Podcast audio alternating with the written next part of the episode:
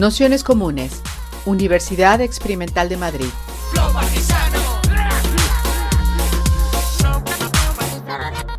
Toda la información en nuestro canal de Telegram Nociones Comunes o en nuestra web traficantes.net barra formación. Bienvenidas, bienvenidos, bienvenidas a este curso Filosofía Feminista de Combate 2, que es la segunda parte ya. En el bloque que hemos dedicado, que, sabéis que entre ellos, entre los bloques son complementarios, tanto los del curso 1 como los de eh, esta segunda parte, a, pensar esa idea de, los feminismos lesbianos, eh, todas las trayectorias, todas las implicaciones, también todas las prácticas y, políticas que, bueno, y, pensamientos que han eh, rodeado esta, no sé si sería una, corriente, pero de luego es una realidad dentro del movimiento feminista. Además, como decíamos el, día anterior, fundamental en, la historia también del movimiento feminista, de los movimientos eh, queer, porque se ha situado y ha trabajado justo a caballo entre el movimiento LGTBI, eh, queer, movimiento feminista, y en esas fronteras pues, eh, ha sido desde donde se ha construido pues, eh, un pensamiento bastante singular como el que veíamos con, con Monique Wittig, ¿no? la, idea esa idea que trabajamos el, último día, de, elegir entre estar permanentemente renegociando los contratos sociales, los contratos sexuales o la idea de construir un, uh, modelos de escape, ¿no? de salirse de, la categoría política de, mujer, que, se entendía eh, en muchas ocasiones como un, grupo natural, se hace una semejanza en ese, en ese punto con la, raza, la raza como, como, grupo natural, que es algo que a día de hoy también hay que pensar y mucho. ¿no? Se ha puesto ahí arriba un librito de Stuart Hall que se llama El Triángulo Funesto, donde precisamente eh, trabaja esa idea de no naturalidad de, la raza, al igual que, no hay una naturalidad, un hecho biológico del sexo. ¿no? Ayer teníamos eh, la, sesión, la primera sesión del curso de Judith Balder y, precisamente eh, esa idea de, de, en el género en disputa en el que eh, sexo y género prácticamente se, se, juntan. ¿no? la sesión de hoy queríamos hacerla similar a alguna que hemos hecho que no se, no se basa en una autora, sino que se basa en un contexto y en una línea como más general, en este caso histórica y que tiene que ver con los movimientos de feministas, eh, lesbianas, en el Estado español, pero no solo. Es decir, que a partir del trabajo de, Gracia Trujillo, que han hecho bueno, eh, una elaboración, ahí hemos puesto algunos de, los textos, un trabajo de rescate que es eh, fundamental eh, a través de entrevistas, a través de archivos. Si veis el libro que está ahí arriba de Reserva y Resistencia, pues podréis ver todo el trabajo minucioso de búsqueda en prensa. en prensa no solo donde había series más o menos definidas que donde seguir la pista a la aparición de, los colectivos, de los movimientos, de la presencia de, mujeres lesbianas en, la prensa, sino también en recortes, en momentos puntuales, con lo cual hay una labor de, archivo que se ha hecho en los últimos años bastante interesante y siempre desde un punto de vista que, yo creo que queda bien reflejado en, los libros de eh, vinculación con los movimientos sociales. no son trabajos, como siempre, no son trabajos académicos, no son trabajos que, tienen que ver con, eh, por decirlo así, con, el encierro dentro del, ámbito universitario, académico más, más al uso, y lo que tiene que ver precisamente con una investigación seria que se cruza en la búsqueda de, esa memoria de los, de los movimientos. Precisamente en el, en el librito de resignificar la disidencia sexual en la España de los años 70, que está justo debajo de del de deseo y resistencia, en ese librito aparece una parte de la contestación de una de las preguntas que, dejábamos pendiente a la, sesión de hoy, que era eh, cómo había sido la recepción de, de en, el Estado español. Precisamente hay una de las entrevistas a partir de, la recuperación de, la memoria de uno de los quizá uno de los lugares más interesantes en los años 70, eh, 80, que es La Sal, un bar de, de, Barcelona, yo creo que era del Raval, no lo sé, que estaba en el, estaba en el Raval, pues precisamente eh, dentro de las expresiones culturales eh, se, señala en el libro de pues, grupos de mujeres que tocaban jazz, que hacían música, performance y demás eh, había huecos en los que se interpretaban y se leían fragmentos de, de Moni y lo consideran como un, eh, eh, bueno, pues como uno de los elementos fundacionales precisamente de, estos, de estos colectivos. con esto comenzaríamos a presentar a, a Gracia Trujillo, que es profesora, ya hemos señalado algunos de los eh, trabajos en los que ha participado. También hemos puesto ahí el libro El buen amor, el eje del mal es eh, heterosexual, que, de algún modo el eje del mal es eh, bueno, un libro que, ya tiene bastantes años y que, y que es producto, pues yo creo que siempre que lo presentamos hay que, hay que decirlo, pues de un, de un laboratorio de investigación militante, de activismo queer eh, bastante singular, yo diría, en el, en el, Estado y donde salen, pues eh, yo creo que la mayoría de las personas que a día de hoy están trabajando con mayor intensidad y también de manera más interesante la cuestión queer, la cuestión feminista, transfeminista, que a día de hoy pues, no tienen las cosas eh, fáciles por el tipo de debates que hay, que hay en, nuestro, en nuestro entorno. No pasaba así, por ejemplo, cuando, cuando salió el libro, es decir, ahí momento al contrario, donde yo creo que había un, debate mucho más abierto y mucho más interesante y ha habido una clara regresión en ese campo que hoy seguro tenemos oportunidad de, tratar. Así que con esto, eh, muchas gracias a todos, a todas, a todos y comenzamos. Muchas gracias, gracias por haber estado te ofrecido y estar por aquí con nosotros. Bueno, pues muchas gracias Pablo por, la presentación, por la invitación. Buenas tardes a todas, a todos.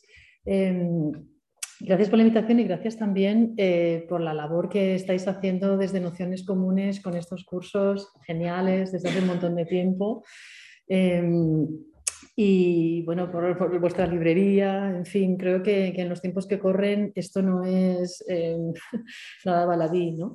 Eh, la verdad es que muy contenta de, estar aquí compartiendo, bueno, pues eh, sí, recorridos, conocimientos, experiencias como, activista, como, investigadora, académica también, en este curso que em, de, ya de entrada me encanta el título, esto de filosofía feminista de combate. Eh, es que tenemos que dar mucho combate, ¿no? Eh, a, muchos niveles, en muchas dimensiones. Y me gusta muchísimo también esto del proletariado del feminismo, esta, esta expresión de, de Virginie eh, en la que estamos muchos sujetos en realidad, ¿no? todos estos sujetos eh, en los márgenes del feminismo, que hoy en día volvemos a llamar de alguna manera hegemónico, ¿no?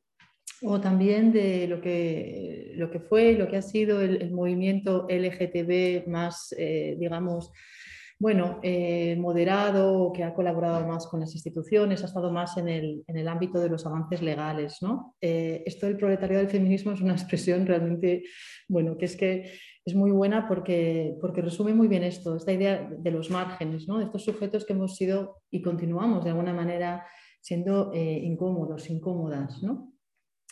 Bueno, mm, la verdad es que la, propuesta de la sesión eh, e, es muy amplia. ¿no? Eh, estos días preparando esta intervención, claro, mm, eh, es que había tantos temas que podía tocar, ¿no?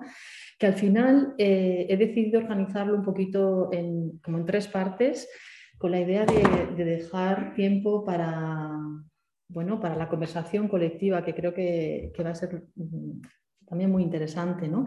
Así que las tres partes que voy a tratar van a ser primero esta cuestión de la importancia de rescatar, de reconocer nuestras memorias políticas. Voy a mm, tocar brevemente el tema de los archivos, porque me parece que hablando de recorridos, de genealogías, de activismos, esto es una cuestión fundamental. Voy a explicar un poquito las genealogías de nuestros activismos eh, lesbianos, feministas, queer, transfeministas eh, desde los años 70 en adelante, pensando sobre todo en clave de, eh, bueno, de preguntas que le hacemos al pasado y ahora iré a ello, ¿no? en clave de inspiraciones políticas que nos puede dar el analizar esos recorridos Y finalmente voy a, eh, bueno, voy a hacer unas reflexiones sobre eh, todo lo que ha sido la última década, eh, desde el 2009 en adelante, más de una década ya, cuando se lee el manifiesto transfeminista en las jornadas de Granada del 2009, cuando después ocupamos las plazas y todo lo que ha venido a continuación con algunas menciones, como no, mm, a los debates y combates también actuales. ¿no? Bueno, comenzamos con la primera parte entonces. Em, eh, sobre la cuestión de, los archivos, porque creo que cuando mm, estamos planteándonos eh, este tema de recuperar nuestras memorias políticas y culturales de las disidencias sexuales y genéricas, estamos pensando que, claro, por una parte, esto es una cuestión de, de justicia histórica, pero también yo siempre he argumentado que es una fuente de empoderamiento colectivo, ¿no? No solo de empoderamiento, sino incluso, mm, yo en los últimos tiempos pienso que también es de reparación. Y ahora iré un poco a ello, ¿no? Reparación en el sentido de, bueno, hay muchas activistas a las que no se reconoció realmente el papel que hicieron, por ejemplo, activistas lesbianas dentro del feminismo, eh, a las que no se han preguntado, que no eh, se han olvidado, en fin, es que creo que ya tenemos que hablar hasta en términos de reparación. ¿no? Creo que es eh, fundamental en los tiempos que corren conocer y reconocer de dónde venimos, cuáles han sido estos recorridos de, nuestros movimientos, las intersecciones, por ejemplo, si pensamos desde los colectivos de lesbianas con el movimiento feminista, el movimiento LGTBI, eh, y no solo las intersecciones, sino que es que, claro, hemos formado parte y seguimos de estos movimientos. Eh, y bueno, todas las batallas que hemos dado conjuntamente por las libertades y derechos que disfrutamos hoy, aún con sus precariedades y deficiencias. Entonces es fundamental conocer y reconocer estos recorridos para que luego no nos cuenten las cosas como no fueron, como nos pasó, por ejemplo, con el tema del matrimonio igualitario, que parecía que era algo que se le había ocurrido a, Zapatero mm, unos meses antes, para que no nos lo cuenten mm, de maneras que no es, ¿no? y como os decía, para valorarlo ganado ya colectivamente. Entonces, la cuestión de los archivos es, es muy importante porque, eh, claro, mm, eh, una cosa que, que, nos hemos planteado las que llevamos un tiempo con estas investigaciones es cómo podemos preservar nuestras memorias sin archivos, sin documentos, sin gente trabajando en los archivos y sin recursos. Esta es una cuestión eh, importante. ¿no? Voy a pasar sobre la cuestión de los archivos más, un poquito más rápidamente para, que me dé tiempo a todo, ¿no? pero mm, hay mucho escrito ya sobre el tema de los archivos y de, cómo, eh, de qué formas el archivo puede configurar la memoria, la historia o las memorias en plural, las historias en plural. ¿no? Pero fijaos que es que creo que nos tenemos que hacer también otras preguntas del tipo de qué formas la ausencia o precariedad de archivos también incide en nuestra construcción, claro, de nuestras memorias, de nuestras historias. Y entonces nos podemos hacer un montón de preguntas sobre los archivos eh, y yo he escrito algunas cosas sobre esto, sobre, por ejemplo, qué cuenta como un archivo, las cosas que las activistas tenemos en casa, yo tengo un montón, por ejemplo, que algún día, a ver si tengo tiempo, las llevo a algún archivo, que ahora ya iré a ello, empieza a haber ya archivos en los últimos años, y menos mal, ¿no? Pero lo que yo tengo en casa, por ejemplo, de carteles, de fanzines, de actas de, reuniones, ¿es esto un archivo? ¿Qué es lo que es un archivo? ¿no? ¿Quiénes deciden qué se selecciona en un archivo? ¿Son las archiveras, los archiveros de autoridad, las que deciden? ¿Qué pasa, por ejemplo, cuando la gente tiene materiales que quería destruir o que sus familias no quieren mostrar?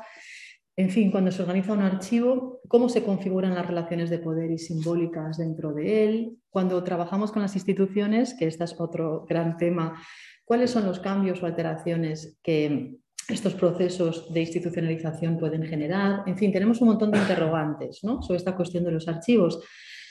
Pero a donde os quería llevar un poquito es a, esta idea eh, que me mencionaba antes de que el problema no es, no es solo que no tenemos archivos, que los que tenemos son todavía precarios, aunque vamos teniendo algunos. El problema no es solo que necesitamos acceder a los archivos, acceder a los documentos, sino eh, que creo que una cuestión importante aquí es qué hacemos luego con ellos. ¿no? Es decir, ¿para qué nos sirven? ¿Desde qué preguntas nuevas nos acercamos a ellos? ¿Cuál es el tipo de actualidad que damos al pasado? Para mí esta es la, cuestión importante. ¿no?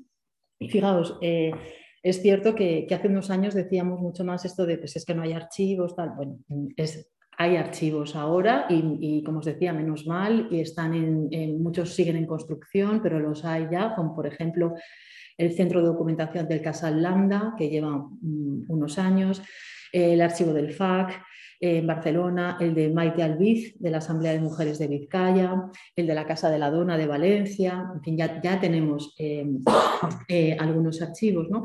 Aunque son archivos que muchas veces, por ejemplo, en este último, en la Casa de la Dona, una investigadora que participa en un, libro eh, que compilamos que se llama Fiestas, Memorias y Archivos, eh, esta investigadora, Olga Maroto, empezó a, hacer algunas entrevistas, em, bueno, la verdad es que un poco como, animada por, por, mm, eh, mí, ¿no? De, oye, eh, igual hay que rescatar muchas cosas en el archivo, estoy hablando desde Valencia, ¿no?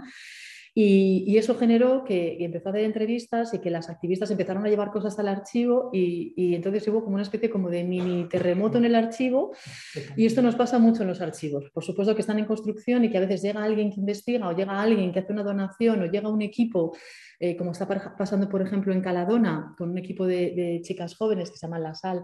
Em, que el, otro día que estaba yo en Barcelona estaban en una archivatona trabajando en el fondo de Gretel Amann, que ahora iré un momentito a ella también. En fin, que vamos un poco también, claro, desde los grupos activistas empujando eh, la construcción de esos archivos, ¿no? como pasó, por ejemplo, con el archivo queer, de, con interrogación del Reina Sofía, o, por ejemplo, con el archivo de la Neomudéjar de Atocha, que es un archivo autogestionado, que creo que mm, precisamente porque está autogestionado, es muy abierto, está consiguiendo que la gente lleve un montón de cosas em, al archivo, está realmente consiguiendo que mucha gente se acerque y, se esté armando este archivo. Luego hay archivos online, por ejemplo, eh, el archivo T eh, de un investigador trans que se llama Diego Merchante, que merece mucho la pena que le echéis un ojo. Y bueno, podría mencionar aquí muchos otros, como por ejemplo el de potencia tortillera de las compañeras argentinas. En fin, hay muchos otros online, ¿no? Que de hecho se organizan online ante la ausencia de recursos, ¿no? Estas compañeras de potencia tortillera empezaron este archivo en un blog y dijeron, oye, que no tenemos un archivo, entonces empezar a mandarnos las cosas que las escaneamos y las subimos al, al blog, ¿no? Bueno, en otros contextos hay eh, otros archivos, por ejemplo, el, archivo lesbiano de Berlín, que se llama Spin Boden, donde yo tuve la suerte de hacer trabajo de campo cuando estaba de estancia allí en, Berlín, en la universidad, y es genial, ¿no? Es un archivo que, bueno, está como en una especie como de piso grande, ¿no? Esto es una, también algo eh, bastante, que se repite bastante, En, estos archivos, ¿no? Un, piso que, bueno, muchas veces son eh, espacios que, o que están subvencionados o que están simplemente apoyados pues, por la comunidad lesbiana, como por ejemplo, mm, me imagino que conocéis los Lesbian Health Story Archives, ¿no? los archivos de la historia lesbiana de, por ejemplo, de, Nueva York, ¿no? que empezaron en casa de dos activistas, de Joan Nessel y su pareja, y después como la casa ya no les daba para, para, bueno, pues para tenerlo todo allí, consiguieron un centro que literalmente está mantenido por la comunidad lesbiana con, con aportaciones que hacen y con, con el trabajo como Em, como archiveras. ¿no? Em, bueno, eh, hay, como os digo, ya archivos en marcha y, todavía nos queda mucho recorrido, pero bueno, ya hay sitios donde al menos ir eh, para investigar, ¿no? ir y encontrar eh, la documentación, etc.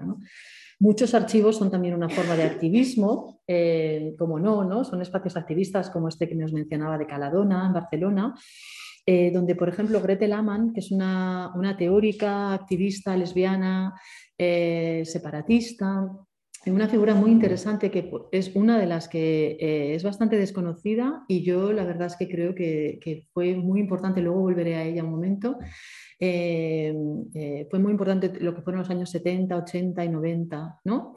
hasta tristemente su fallecimiento, que fue relativamente pronto. ¿no? Bueno, pues Gretel era una de las activistas teóricas que era súper consciente de la necesidad de documentar, ¿no? de la necesidad de guardar Mm, pues eso, los documentos, las actas, las cartas, las fotografías y bueno, eh, la que fue su pareja, Dolores Mayoral, durante mucho tiempo hasta su fallecimiento, ha ido llevando al archivo de Caladona eh, pues todo lo que tenían en su casa, todo lo que Gretel había ido acumulando, pero no solo acumulando, sino que Gretel con esta conciencia que tenía iba como meticulosamente organizando los documentos, poniendo las fechas, poniendo su, eh, sello con el, doble hacha este, ¿no? el, famoso labris, ¿no? bollero, ¿no? Y, eso es ahora mismo una verdadera joya para personas que quieran investigar sobre esto, los 70, los 80 en adelante. ¿no? Si tenéis ocasión de ir a Caladona en Barcelona, bueno, pues el, fondo está, está, siendo organizado y es una maravilla. ¿no? Bueno, precisamente sobre las dificultades que encontramos a la hora de investigar sobre, bueno, sobre lesbianas, feministas, eh, disidencias sexuales y genéricas, sin disponer de archivos o muy poquitos, reflexioné yo en mi tesis sobre el movimiento de lesbianas en el Estado español, que es este libro que tenéis aquí, este de Deseo y Resistencia que mencionaba Pablo. ¿no? Y quería mencionar alguna, alguna cuestión que va un poco al hilo de, esto que comento, porque me parece importante, y es que fijaos, eh, encontrar las fuentes primarias, ¿no? Eh, los documentos, las actas, los fanzines, los carteles eh, que se han perdido, destruido, están muchas veces en casa de las activistas, se convierte en un ejercicio de arqueología, que es lo que hice yo en mi tesis. ¿no? Em, y lo que, nos lo que nos pasa muchas veces estudiando movimientos sociales es que la gente, pues la gente activista somos bastante desastrosa, ¿no? Y entonces pues un colectivo se, eh, pues, eh, se acaba y la gente tira los documentos o te cambias de casa, pues las cosas que tenías pues igual acaban en una caja que no se sabe muy bien dónde, incluso hay veces que porque las parejas se separan o porque alguien fallece, en fin, vamos perdiendo los documentos. Pero lo que yo me encontré en mi tesis no era solo eso, que es un elemento compartido con otros movimientos sociales, otros colectivos, ¿no? Eh, lo que yo me encontré es que había unos elementos, digamos que extra, entre comillas, eh, cuando mm, analizábamos, eh, cuando yo analizaba, por ejemplo, los colectivos de lesbianas. Y es que mucha gente pensaba que no eran cosas importantes las que tenía en casa. Mucha gente pensaba que eran cosas vergonzantes. ¿no? Había alguna gente que incluso había vuelto al armario. Yo encontré algunas activistas de los años 70 que yo quise investigar e entrevistar eh, que, estaban en el armario en sus trabajos o que habían tenido dificultades con sus familias y que preferían no hablar. ¿no? O sea, que todas estas dinámicas se dan en, nuestra, mm, ¿no? en nuestros colectivos de lesbianas y claro, todo esto dificulta mucho más eh, la investigación. ¿no? Y, bueno, por no mencionar, por supuesto, que muchas veces es la propia, eh, la propia vida, ¿no? la lucha por la supervivencia, eh, lo que hace que a lo mejor no estás archivando y estás catalogando y estás organizando los documentos, ¿no? sino que es todo, pues eso, un poco eh, así caótico. ¿no? Esta idea se la escuché a un grupo de activistas travestis y, trans de Toronto, que decían que bastante habían tenido con sobrevivir como para haber estado organizando mm, la historia del colectivo, pues que con eso se habían puesto mucho más tarde. ¿no? Bueno, em, una de las cosas que nos plantea la ausencia de archivos o la precariedad de los archivos es que, fijaos, eh, eh, la gente que estábamos investigando sobre estos temas, por ejemplo, los años 90, que es cuando yo empecé mi tesis a finales de los 90, claro, tuvimos que tirar mucho de las historias orales, de las entrevistas, porque como no había sitios donde ir a buscar la documentación, pues yo lo que hice fueron entrevistas, bueno, en profundidad con muchas de las activistas. Una cosa que me sorprendió mucho es que muchas de las activistas lesbianas que yo entrevisté para mi tesis, que hice 16, eh, 17 entrevistas, si no recuerdo mal ahora, eh, muchas eh, que habían sido figuras clave tanto a nivel discursivo como de, organización, ¿no? que mujeres que habían estado militando durante años, nadie les había nunca entrevistado. Nadie se había tomado el tiempo de ir, de sentarse con ellas y de preguntarles nada. A mí esta cosa, este aspecto ya me sorprendió muchísimo, ¿no? Como de, pues, era yo la primera que iba y les entrevistaba, ¿no? Esto dice mucho de los silencios, de las invisibilidades, dice mucho también, y ahora iré a ello, de cómo hemos construido también la historia, las historias de los feminismos con una parte que realmente se nos había quedado mm, sin contar, ¿no? Y no solo la historia del feminismo, la historia del movimiento gay, así cuando decimos lo de gay, solo gay, ¿no? Eh, lo que me pasó a mí también es que ser parte de, los propios colectivos me dio mm, la confianza de estas eh, activistas, ¿no? de estas eh, lesbianas, para, bueno, para sentarse conmigo y contarme y abrirme sus casas muchas veces e incluso darme sus archivos. Eh, yo en muchas ocasiones, y esto lo he contado más de una, de una vez ya, ¿no? me fui, por ejemplo, de casa de una activista Pilar Albar Sanz, que fue una de las que estaba, de las primeras que dio la cara en Madrid, que era una activista del FLOC, del Frente de Liberación Homosexual de, Castilla. Eh, esta mujer me dio una maleta con todos sus documentos, fotografías, incluso materiales que eran personales, ¿no? Y me dijo, mira, este es mi archivo, ¿no? Esto me pasó un montón de veces, que la gente me abría los cajones y me daba las cosas que tenía en su casa, ¿no? Em, en fin, eh, para cerrar un poquito esta parte de los archivos y que me dé tiempo a continuar, eh, fijaos, estamos un poco con todo el tema de los archivos, muchas veces en estas encrucijadas también, por una parte, entre la necesidad de recopilar, ¿no? de buscar la documentación, de catalogarla, de organizarla y tal, y por otra, que nos, vamos dando cuenta eh, que si queremos organizar archivos que venimos llamando en los últimos años queer, ¿no? queremos plantearnos de otra manera los archivos, queremos pensarlos de otra manera, Claro, al final lo que tenemos son no archivos, ¿no? O son contraarchivos, o son archivos que fracasan, y está muy bien que fracasen, ¿no? Siguiendo un poco la idea de Jack Halberstam del arte queer del fracaso, que fracasan en el sentido de que es imposible recogerlo todo, tenemos que darle muchas vueltas a cómo estamos archivando, a qué archivamos y qué no archivamos, ¿no? a materiales personales, en fin, a, todas estas cosas es con lo que nos referimos con lo de, lo de fracaso. Está bien que fracasen en el sentido de, disciplinar, de organizar los materiales. Materiales sobre las vidas de la gente, materiales sobre la protesta sexual, sobre las sexualidades en general, no se pueden disciplinar, no, no tienen unos recorridos y está muy bien que así sea, ¿no? así como straight, como lineales, como rectos, todo lo contrario. ¿no? Nuestras propias vidas muchas veces no los tienen y también está muy bien que así sea.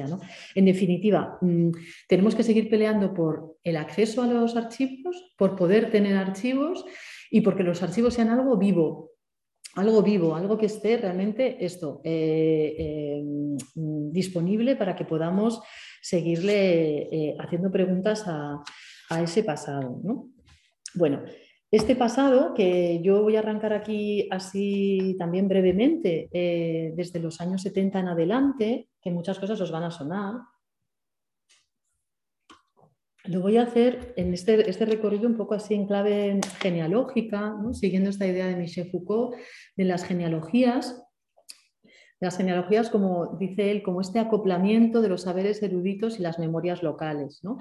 Me gusta mucho la idea de las genealogías porque nos permite huir de los relatos que plantean estos recorridos lineales, de nuevo, ¿no? Eh, tienen inicios y fines. ¿no? Em, y las genealogías aluden más a, bueno, a ir, eh, eso, echar la mirada atrás y buscar un poco más las huellas, buscar las sombras, buscar cuando de repente una corriente aparece o desaparece. Y esto nos pasa mucho cuando estudiamos movimientos sociales, ¿no? que de hecho eh, a mí me gusta mucho la idea de las constelaciones, ¿no? porque muchas veces las olas, por ejemplo, de los movimientos, eh, los propios colectivos las corrientes se solapan, no es que empieza una y acaba otra, ¿no? sino que se solapan. Yo precisamente en mi tesis me volví bastante loca cuando llegué a la parte de los años 90, tengo que decir, porque ahí se me solapaban las corrientes, eh, por una parte de la feminista lesbiana o el lesbianismo feminista, con toda la irrupción de los colectivos queer, ¿no? con el comienzo de lo que habían sido eh, lo que fueron entonces eh, eh, lo que llamamos luego el movimiento mixto, ¿no? LGTB. ¿no? Ahí estaban confluyendo todas y era muy difícil explicar eso hasta que pensé, bueno, claro, es que realmente están solapándose, están cruzándose, esta es, un poco la, la complicación. ¿no?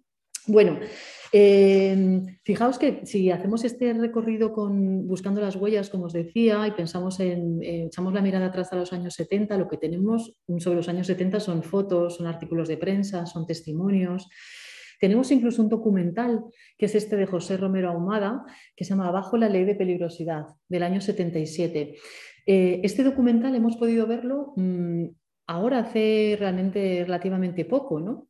Y está recogido en una serie que no sé si conocéis que hizo Radio Televisión Española, que se llama Nosotros Somos, nosotros con una X, eh, que tiene varios capítulos, eh, cada capítulo tiene un color de la bandera del orgullo y está disponible eh, en Internet, está en el canal este Plates y, creo que es una serie eh, muy valiosa porque han hecho un trabajo realmente, de nuevo, de archivo muy importante con el archivo de Radio Televisión Española, que tiene verdaderas mm, joyas de pues, extractos de entrevistas a la gente por la calle, de, ¿y usted qué piensa de la homosexualidad?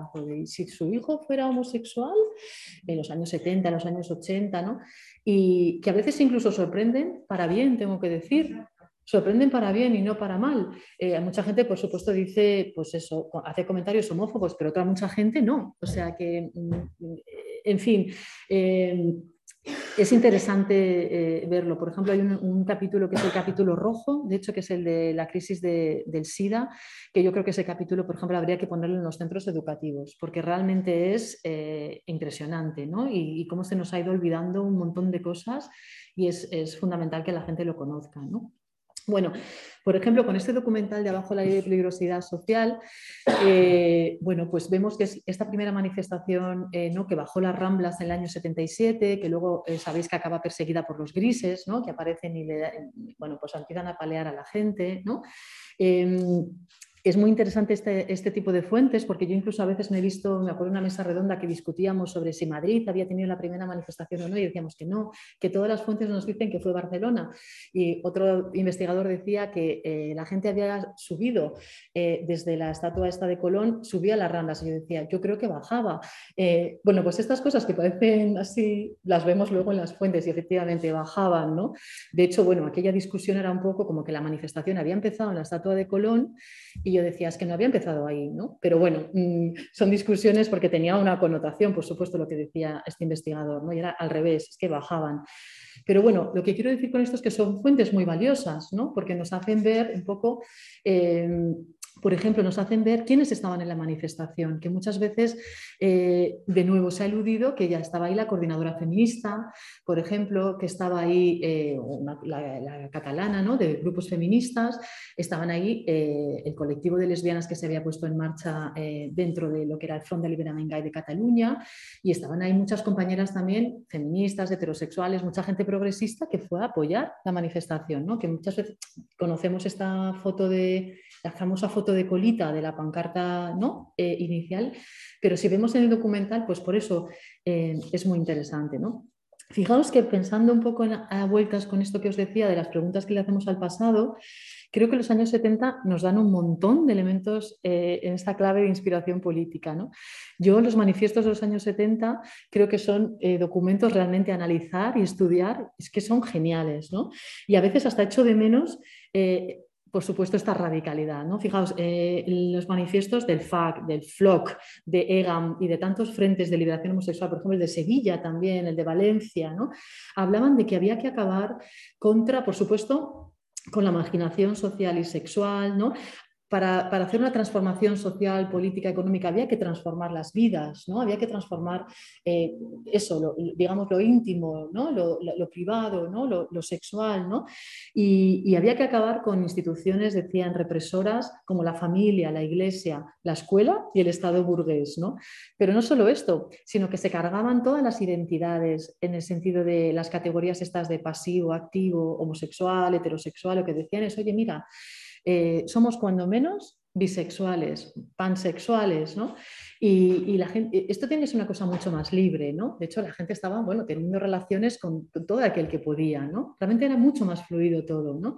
Y no solo esto en términos sexuales, sino que existía esta idea de que había que hacer alianzas, ¿no? Había que pensar en estos frentes amplios ¿no? De, era una inspiración marxista lo que había detrás, ¿no? los, los, frentes de liberación, pero no solo eso, sino que había, por supuesto, que eh, pensar en las coaliciones con otras luchas. Yo creo que esto más de actualidad, eh, imposible, ¿no? Cuando pensamos en eso, en, lo que tenemos hoy en día, Otra cosa que creo importante cuando vemos nuestros recorridos, nuestras genealogías, es que eh, muchas veces nos, llevan constantemente al relato anglosajón y, y, conocer nuestras genealogías es muy importante porque, porque es como, está bien conocer qué pasó en otros contextos, pero ¿qué pasó en este? ¿no? Por ejemplo, mm, cuando llega la manifestación del orgullo, todos los años eh, en los medios nos hablan de Stonewall, del año 69 y tal, pero nuestras genealogías tienen más que ver con, esa primera manifestación de las Ramblas, tienen más que ver con, el, por ejemplo, el pasaje de Goña de Torremolinos, donde había también redadas, ¿no? Tienen más que ver con que en el año 70 el régimen de Franco había puesto en marcha la ley de peligrosidad y rehabilitación social. Fijaos, un año después de Stonewall. ¿No?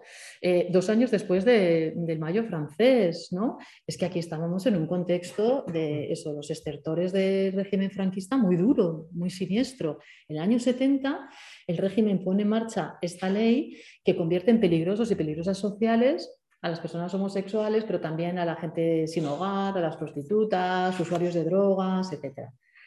En el caso de las mujeres, fijaos, por mm, eh, hablar un poquito en concreto de, las lesbianas aquí, solo tenemos noticias, hasta donde yo sé, de dos expedientes, ¿no? uno de los cuales sí que hace referencia a la homosexualidad y el otro no. Eh, pero como ya sabemos, ¿no? el hecho de que las mujeres no fueran bueno, que no fueran incluidas en la ley decía mucho de la invisibilidad incluso para, para los represores, ¿no? que no las incluyeron en la ley para perseguirlas. Pero el hecho de que no las incluyeran en la ley no significaba que ellas vivieron tan tranquilamente los años 70 hasta la derogación de la, de la ley de peligrosidad y rehabilitación social, ni mucho menos. ¿no? Eh, la represión iba por otros cauces, por supuesto, ¿no? Las denunciaban las familias, las internaron en psiquiátricos, algunas ya han denunciado electroshocks, ¿no?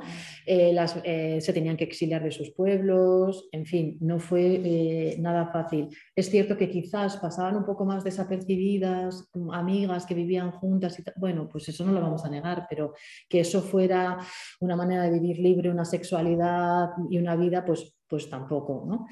Entonces, bueno, lo interesante aquí es que, las activistas lesbianas eh, se empiezan a organizar dentro de los frentes de liberación homosexual desde el arranque de estos y están muy activas desde ese momento. ¿no? Fijaos, por ejemplo, en el año 77, en el cine Niza, que está en las Ramblas, que ahora ya no existe, eh, dieron el primer meeting públicamente como lesbianas y esto sí que es mm, para ser valiente. ¿no? En el año 77, eh, que te podían detener eh, ¿no? por, por hablar de lesbianismo, por mostrar públicamente y ni siquiera simplemente por tener aspecto de, ¿no? de lesbiana o de gay, de, travesti, de trans, ¿no? Eh, te podían eh, llevar a la comisaría. Pues, como digo, eh, desde luego fueron muy valientes. ¿no? Entonces aquí hay una cuestión interesante y es que cuando se deroga la, la, ley en el año 79, después de mucha batalla en la calle, de, en muchos eh, lugares del Estado, ¿eh? que muchas veces siempre hablamos de las grandes ciudades y hubo muchos frentes de liberación en muchos lugares. Eh, felizmente empieza a haber investigaciones, sobre, por ejemplo, sobre Andalucía. El otro día está en un tribunal de una tesis un, chico, un investigador que se llama Diego Mendoza, que ha escrito una tesis sobre las disidencias sexogenéricas en Andalucía. hay también ya una tesis sobre la comunidad valenciana, ¿no? Eh, en fin, empieza a haber ya eh, investigaciones sobre otros lugares que no sean Madrid, Barcelona y Bilbao, siempre si no estamos en lo mismo. Pero como os, decía, cuando se deroga la ley, ahí lo que sucede es que por una parte, claro, los activistas gays, eh, bueno, pues dicen, oye, pues vamos a, poder vivir más libremente ahora nuestra vida, pues no nos, multan, no nos detienen, no nos llevan a comisaría, Y entonces eso es el comienzo de lo que empezaron a llamarse los eh, lugares de ambiente, ¿no? Eh, bueno, eh, lo que se decía también en la época del gueto dorado, ¿no? Las, las saunas, los bares, etc. Para las lesbianas no hay tanto cambio en realidad, ¿no? y esto es una cosa que salía mucho en las entrevistas de mi tesis, ¿no? Lo que hay es, oye, pues venga, pues una batalla ganada, continuamos, ¿no? Y lo que hay es un... Em, organizarse de manera autónoma o si no también un moverse hacia, digamos, la casa, entre comillas, feminista. La casa en el sentido de que eh, los colectivos feministas, el movimiento feminista, ofrece a las activistas lesbianas unas estructuras donde organizarse y también un discurso. ¿no? También eh, ellas se suman a toda, la, a toda la lucha feminista que en aquel momento está eh, batallando por cuestiones bueno, muy importantes, ¿no? como la despenalización de los anticonceptivos, que se consigue en el 79, como el tema del, del divorcio en el 81, el aborto en el 83, ¿no? Luego vendrá toda la cuestión de la violencia que ya empieza entonces, ¿no? Em, entonces, ahí la gran mayoría de las lesbianas, aunque no todas, digamos que forman parte del movimiento feminista, ¿no? Eh, y esto tiene mm, sus más y sus menos, ¿no? Eh, por una parte, claro, ellas, eh, digamos que, que, en términos numéricos son un montón, son una gran parte del movimiento feminista, En términos eh, de representación, en términos de demandas, cancelan sus demandas por las de las mujeres en general. ¿no? Y esto lo hacen hasta finales de los años 80. En realidad, en el año 89 se reúnen los colectivos de feministas lesbianas y dicen, oye, eh, nuestras demandas cuáles eran porque estamos peleando, hemos estado peleando todos estos años por las demandas del movimiento feminista, ¿no? las mujeres en general. ¿no? Eh, así que hay ahí como una especie de eclipsamiento de la identidad sexual, o de, bueno, de su sexualidad, de sus vidas, ¿no? Y en muchísimos textos de la época aparece esta cuestión de antes que nada somos mujeres. ¿no? Aquí, sin embargo, hay una pelea muy interesante o hay muchos eh, conflictos y, y, confrontaciones entre si se denominaban lesbianas feministas o feministas lesbianas. Y esto tenía que ver con qué anteponían. Si anteponían su ser lesbianas a su ser mujeres o no. Y esto a lo mejor ahora nos puede parecer una cuestión así que no tiene gran importancia, pero sí que la tuvo, sí que la tuvo, porque eso determinó eh, bueno, su presencia dentro del feminismo determinó también a veces los objetivos, ¿no? determinó bueno, niveles de visibilidad ¿no? y, también eh, bueno, eh, diferentes planteamientos. ¿no? no era lo mismo decir, oye, somos lesbianas y formamos parte del feminismo somos mujeres y el resto queda un poco como desdibujado. ¿no? bueno, aquí podría hablar yo largo y tendido sobre esta cuestión que me parece que es que es súper importante, ¿no? Fijaos, porque eh, cuando hablamos de, este tema de, os decía, de la historia del feminismo, ¿no? Muchas veces eh, creo que, tenemos, eh, tenemos muchas cosas que repensar, ¿no? Eh, tenemos que repensar eh, mucho de la, política, de la teoría feminista desde estos otros puntos de vista, ¿no? desde el punto de vista, por ejemplo, de las lesbianas, o al menos considerar en qué cambiaría estos relatos que hemos puesto en marcha si las consideráramos desde estos otros puntos de vista. ¿no? Em, fijaos que habéis tenido eh, una sesión sobre Monique Wittig, ¿no?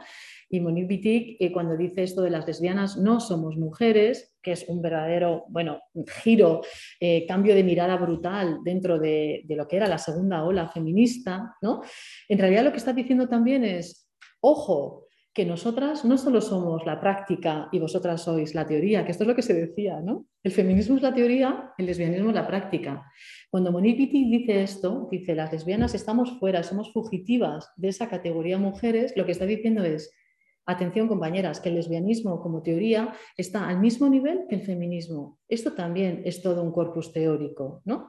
O sea, que digamos que Wittig lo que hace es que eleva, eleva el lesbianismo a ese nivel teórico del feminismo lo que dice es que estamos contribuyendo también desde el punto de vista de la teoría. No es solo que ah, mm, tenemos eh, una sexualidad lesbiana y realmente el corpus importante es el del feminismo que era heterosexual, ¿no? Lo que ya decía, ¿no? el heterofeminismo. Bueno, eh, por supuesto que luego llegará Adrián Rich y hablará de, la heterosexualidad como régimen político, que esta es otra de las grandes aportaciones también, y muchas otras de, las lesbianas. Eh, hemos comenzado la sesión hablando de Butler, que también es lesbiana y que ha supuesto una verdadera, mm, no sé, eh, bomba en el pensamiento feminista.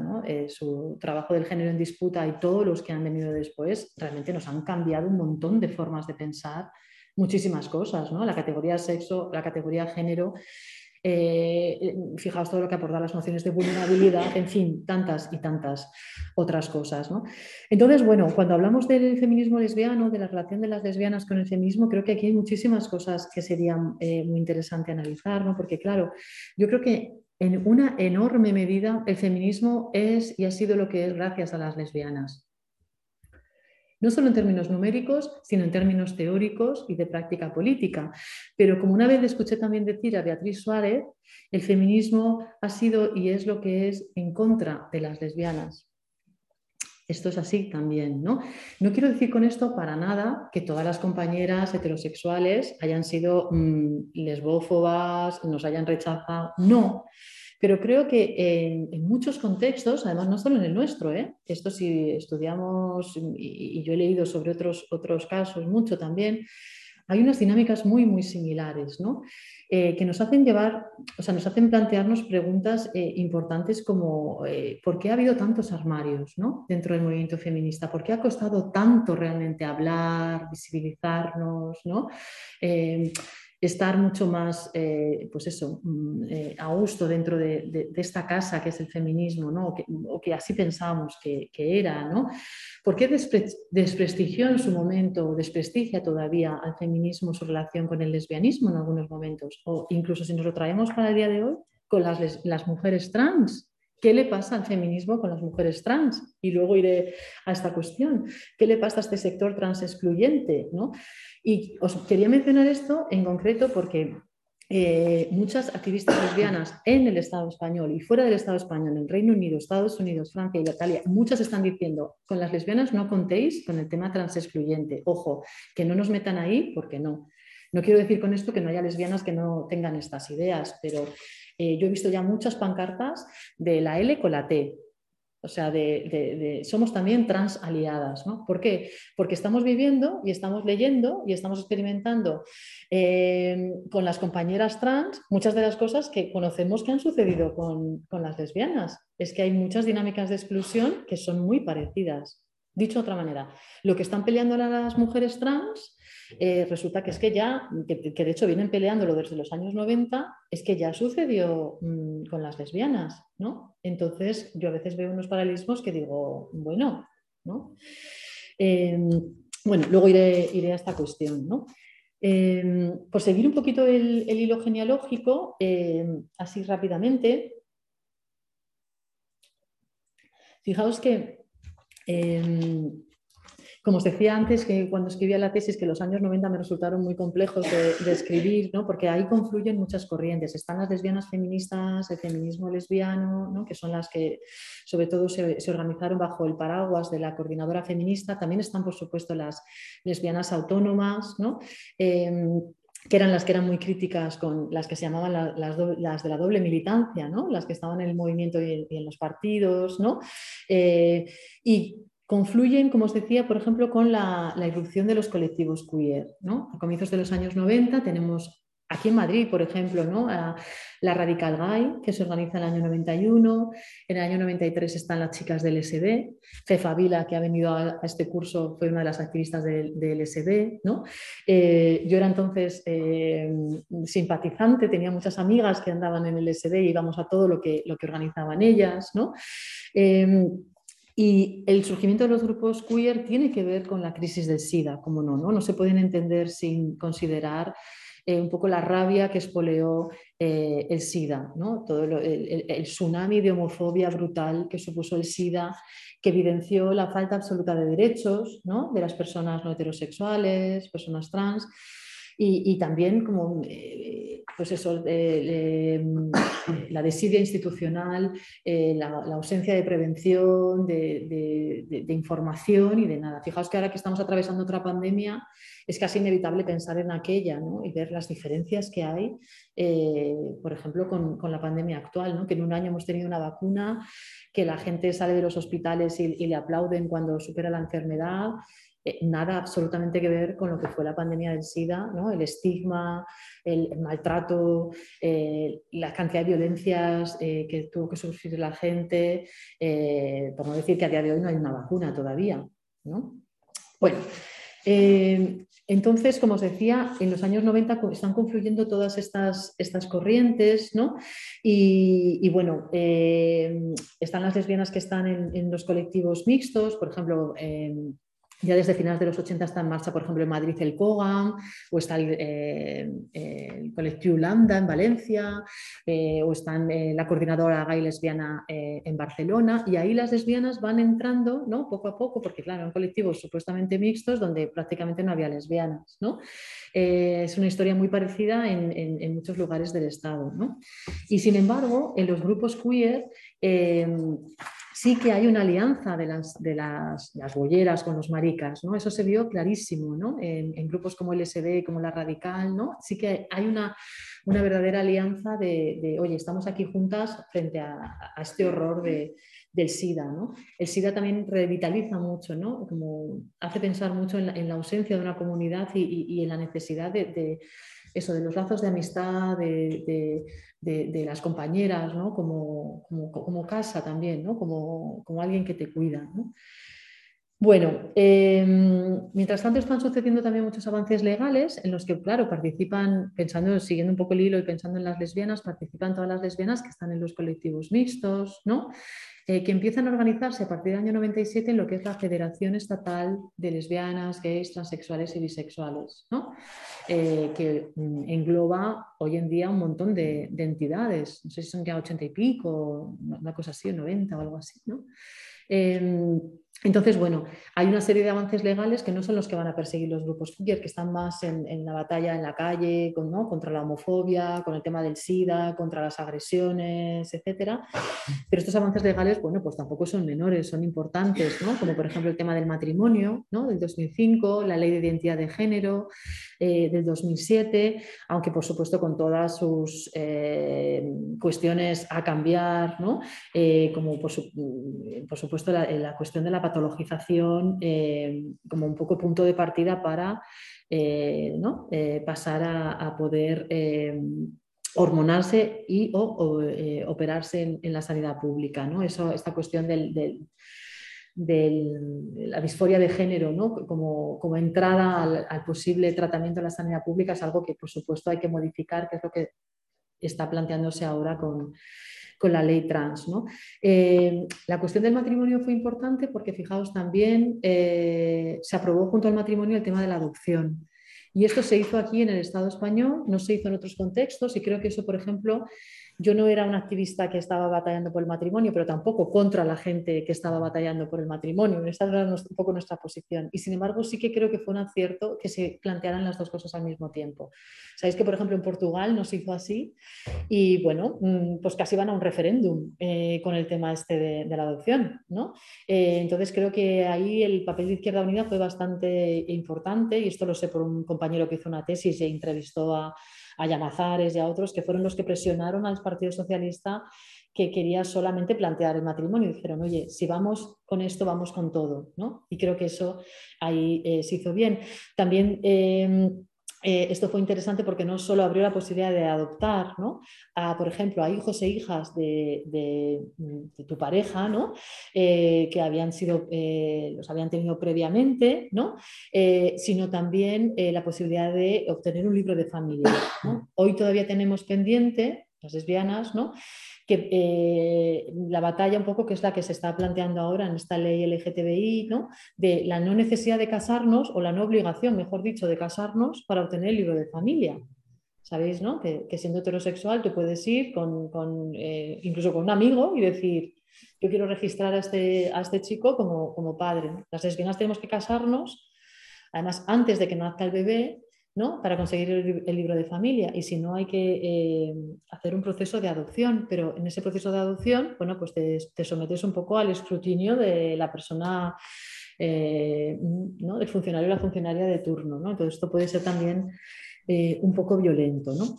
Así que bueno, en, la década de, los, del 2000, ¿no? 2005, 2007, se van consiguiendo estos derechos que, eh, como digo, bueno, pues eh, fueron importantes. Hay muchas cosas que modificar todavía, mucho que, que, ganar todavía, pero bueno, pues eh, ahí están, ¿no? Y bueno, voy a terminar ya con eh, la última parte, eh, que es un poco sobre, sobre el, ahora, que en realidad es la última década, ¿no? pero que creo que hay muchas cosas conectadas. Yo creo que si pensamos en la última década, eh, y un poco el punto era, como os decía, el, como el arranque del, del transfeminismo, ¿no? a partir del 2009, bueno, ya se estaba gestando antes, claro, ¿no? que en 2009 se leyó el famoso manifiesto transfeminista, las jornadas de Granada. Eh, el transfeminismo realmente mm, bueno, eh, dio un empujón muy importante a toda la lucha feminista y queer en aquellos años. ¿no? Nos dio realmente un, empujón brutal en aquellos años. Hubo muchísima movilización en torno a lo que fue la campaña Stop Patologización Trans del 2012. ¿No? O sea, el objetivo era llegar al 2012 y conseguir eh, bueno, que, la transexualidad se eliminara por fin ya del, de, DSM. ¿no? Y eso activó muchísimo las redes feministas queer, que bueno, estábamos ahí, llevábamos eh, mucho tiempo eh, pues esto, movilizadas, activas, pero creo que esto nos, nos impulsó muchísimo. ¿no? entonces,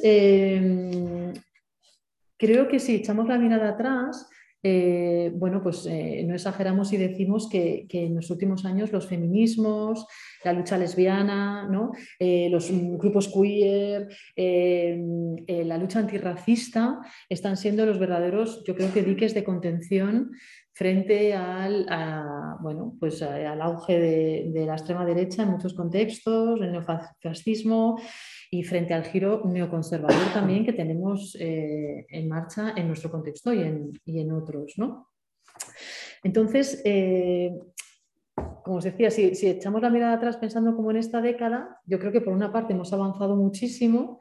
Fíjate que Pablo, antes comentabas lo del libro este del 2005, ¿no? Claro, es que hemos avanzado un montón y al mismo tiempo creo que tenemos algunos debates y combates en las filas feministas como estas eh, relativos al proyecto de la ley trans que realmente pensábamos que estaban ya más o menos eh, superados. ¿no? Realmente nos está sorprendiendo a muchas, eh, no solo las posiciones, sino la virulencia con la que se están eh, llevando a cabo.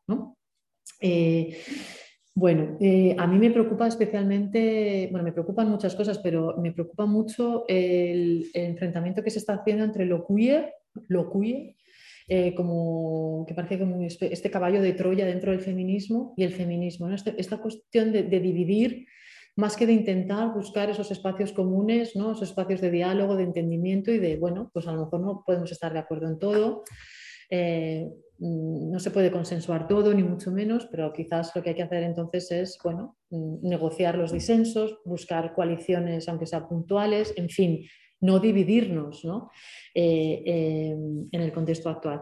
Me preocupan también mucho, no sé, como un poco las, estas pinzas que están pasando entre las posiciones trans excluyentes y, bueno, eh, mm, la, extrema derecha o la derecha en general, ¿no? O cómo se están compartiendo las mismas ideas en muchos momentos. Y esto creo que, nos tendría que hacer reflexionar, ¿no? Yo creo que lo que nos está sucediendo eh, también es que venimos en esta última década, eh, ya de unos, cuantos años, eh, con los activismos feministas, queer, antirracistas, yo creo que venimos desbordando las políticas identitarias, ¿no? las políticas identitarias y al sujeto hegemónico de la izquierda, ¿no? el obrero blanco, masculino, heterosexual, con la idea de que nos estamos movilizando, fijaos, sobre todo el 15M evidenció mucho esto, ¿no? Nos estamos movilizando no tanto en función de una identidad como de unos objetivos políticos. Cuando nosotros nos sentamos en las plazas durante el 15M ¿no? y todos los años posteriores de asambleas, eh, nuestras asambleas no podían ser más heterogéneas. Yo he formado parte de la Asamblea tras Maricabollo de Sol todos estos años y no podía ser más heterogéneo todo en términos de edad, de trayectoria política, de identidad de género incluso, de expresión de género, de nivel educativo, de clase, ¿no? Pero ¿qué es lo que nos, movilizaba? Bueno, pues nos, movilizaba una serie de objetivos comunes, ¿no? De, oye, el octubre trans salimos, oye, que tenemos que ir a manifestarnos porque están eh, bombardeando Gaza, salimos, oye, que tenemos que irnos a la huelga general, oye, y todo esto nos aunaba, no solo por, a todo esto, no solo cuestiones que, tuvieran que ver con, em, eh, con nosotras, ¿no? nosotros como sujetos generizados y sexualizados, que también, sino por supuesto como parte de esa ciudadanía crítica, ¿no? Em, fuimos a muchísimas manifestaciones, intentamos participar en todas las, que pudimos, eso, las huelgas generales, las concentraciones, ¿no? Eh, precisamente para visibilizarnos esto eh, como sujetos eh, no heterosexuales trans, para decir, oye, aquí estamos porque esta lucha también es nuestra. ¿no? Creo que esto, esto ha sido un, trabajo muy importante de, de, estos años. Entonces, como os decía, creo que hemos desbordado mucho las políticas identitarias ¿no? de eh, la lucha feminista es de las mujeres, la lucha mm, o las protestas sexuales de las personas eh, LGTB, queer, mm, tal, ¿no? la lucha migrantes de los migrantes, ¿no? la lucha de la clase trabajadora. No, es que resulta que hay una cuestión eh, interseccional aquí, ¿no? está todo interrelacionado. Y como os decía, desde, por ejemplo, la, Asamblea Transmarica Bollo de Sol hemos hecho mucho trabajo en ese sentido, ¿no? de visibilizarnos todo lo que hemos podido en todas las concentraciones, pues que sé, la Mani por la República, en, contra los desahucios, ¿no? para decir, oye, es que por supuesto que esto también nos atraviesa y esto también son luchas, luchas nuestras. ¿no? Creo que de esta manera hemos ido sumando a mucha gente a nuestras luchas, tanto la lucha feminista como la lucha queer, antirracista, ¿no? precisamente porque, porque nos hemos movilizado un poco saltándonos esas, esas barreras que a veces son las identidades ¿no? y diciendo, oye, mm, hay que salir a la calle, vamos, vamos juntas a, esto. ¿no? Por ejemplo, mm, pensando en esta última década, fijaos, no solo es eh, el 15M, sino, por ejemplo, fijaos lo que pasó con eh, con Gallardón ¿no? Eh, y la ley del aborto, que ahí salió toda la gente, podríamos decir, progresista a la calle, ¿no? a frenar este intento de echar para atrás la ley. ¿no? Ha habido otras muchas cosas que han movilizado eh, mucho a los feminismos y, a las redes transfeministas, queer, como por ejemplo el caso de la manada, ¿no? Eh, o como por ejemplo, bueno, en los últimos años el tema de Juana Rivas, ¿no? Eh, como bueno, en las mareas hemos estado muy presentes también, ¿no? defendiendo la educación pública, la sanidad pública, eh, los servicios sociales, ¿no? Y, y creo que ha habido también un par de cuestiones que nos han empujado mucho en los últimos años, que han sido, como no, la lucha antirracista, ¿no? Ha dado como mucho toque de atención a los feminismos, ¿no? Y a, Em, así en general, ¿no? las compañeras antirracistas que, por ejemplo, han hecho muchas tancadas, muchos encierros ¿no? en, Barcelona, por ejemplo, ¿no? y que en comisiones del 8 de marzo han dicho, oye, compañeras, está todo muy bien, pero necesitamos organizarnos también por nuestra cuenta. ¿no? Creo que la lucha antirracista y la lucha, em, eh, toda la movilización de las trabajadoras sexuales, creo que está siendo dos de las cuestiones, junto con la de las personas trans, más importantes ahora, ¿no? O sea, que como, de alguna manera, claro, los feminismos están totalmente atravesados por, por estas cuestiones y en los últimos años yo creo que es más evidente que nunca, ¿no? O sea, como que, necesitamos considerar, pues esto, la cuestión de, la etnia, de la raza, de la edad, de la sexualidad, ¿no? De, em, la, situación socioeconómica, ¿no? Todo eso está ahí de alguna manera eh, mucho más considerado, aunque todavía nos queda, ¿eh? nos queda.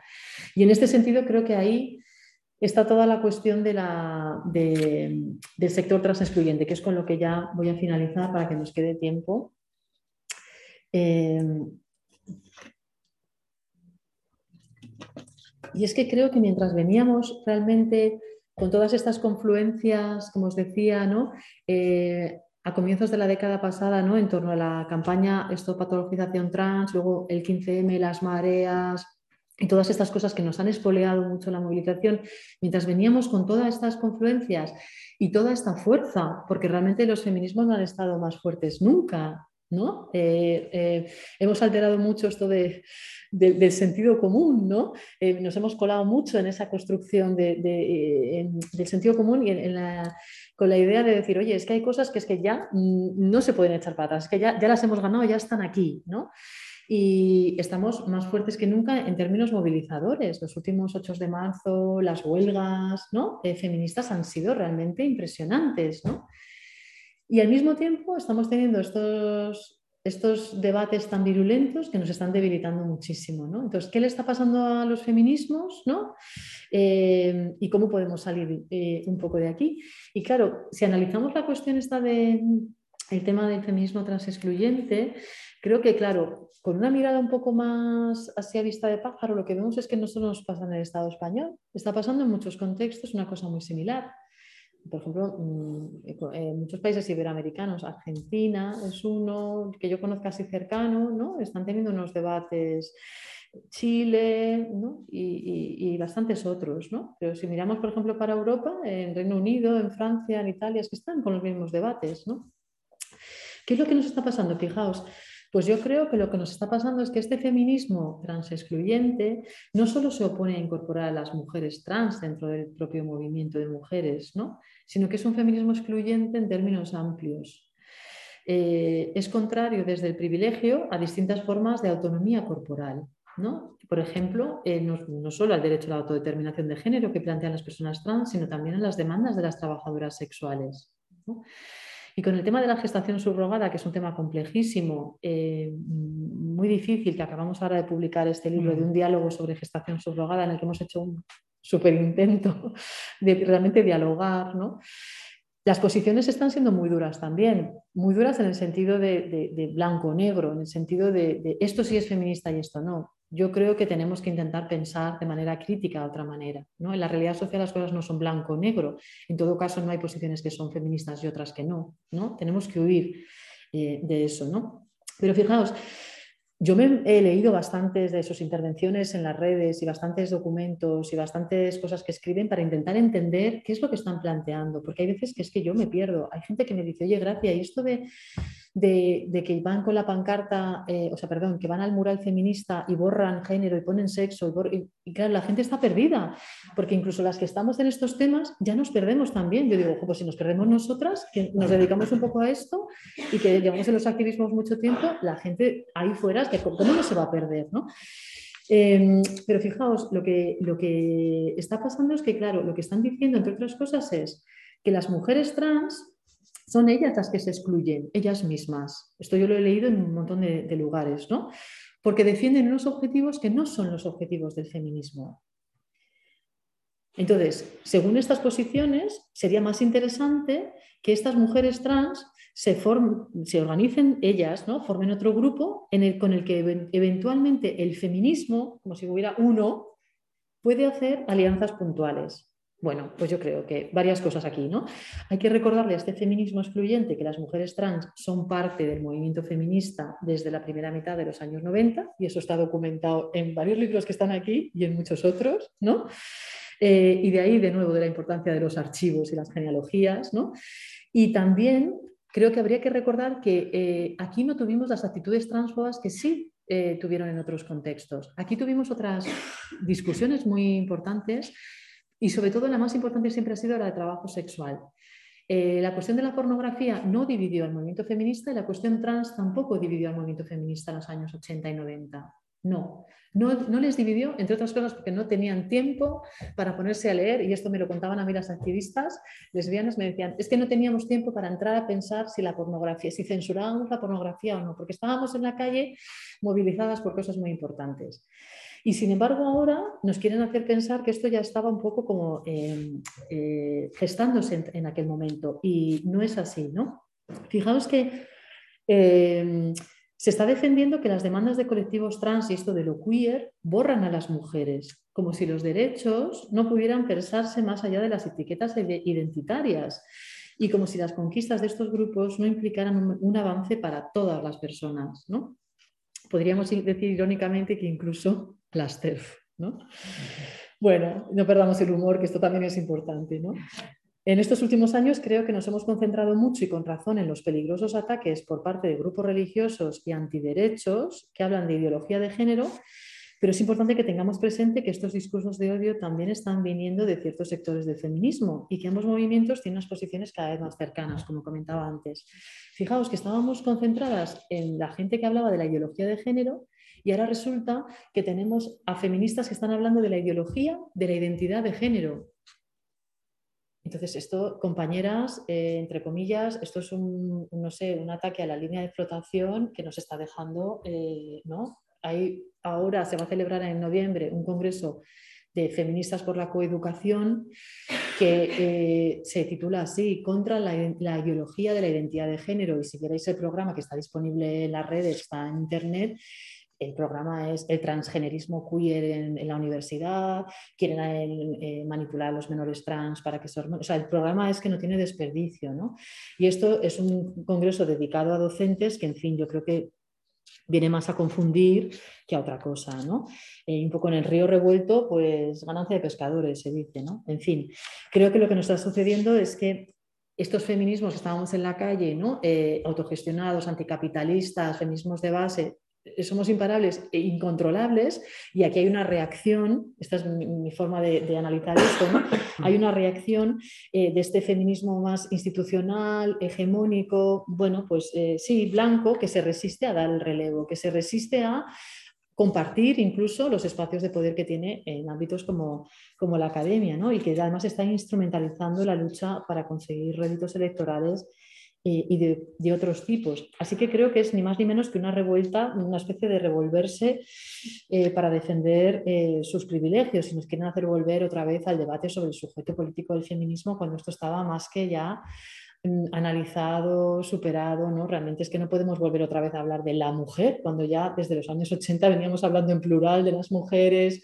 ¿no? Luego incorporamos toda la cuestión de la interseccionalidad, echarnos atrás para allá, a ese punto creo que no, no tiene mucho sentido. ¿no? Fijaos que en los últimos años muchas compañeras nos han hecho reflexionar, y qué bien que ha sido así, ¿no? Eh, sobre temas como el antirracismo, y no solo reflexionar, sino pasar a la acción ¿no? y hacernos mucha autocrítica y revisarnos muchos privilegios, la diversidad funcional. Eh, el anticapacitismo, la gordofobia, las no monogamias, la anarquía relacional, el poliamor, el antiespecismo. Es decir, estamos en estas ya, ¿no? Estamos viendo pues eso, todas estas diferentes diferencias dentro de los feminismos y de la lucha eh, queer, transfeminista tan, tan importantes. Y, bueno, ya para, finalizar, eh, creo que, necesitamos eh, de nuevo volver a pensar un poco en esos, esos espacios de, de encuentro, de diálogo, esos espacios en los que, por supuesto, dibujando una, línea roja con los discursos de odio, ¿no? porque con los discursos de odio no se puede negociar nada, ¿no? pero con la gente que, con la que todavía no está ahí, ¿no? yo, quiero pensar que todavía hay mucha gente con la que, con la que sí se puede dialogar y sí se puede entablar una conversación porque, porque lo que está sucediendo es realmente grave. No, no, podemos estar en este contexto eh, con estas divisiones. ¿no?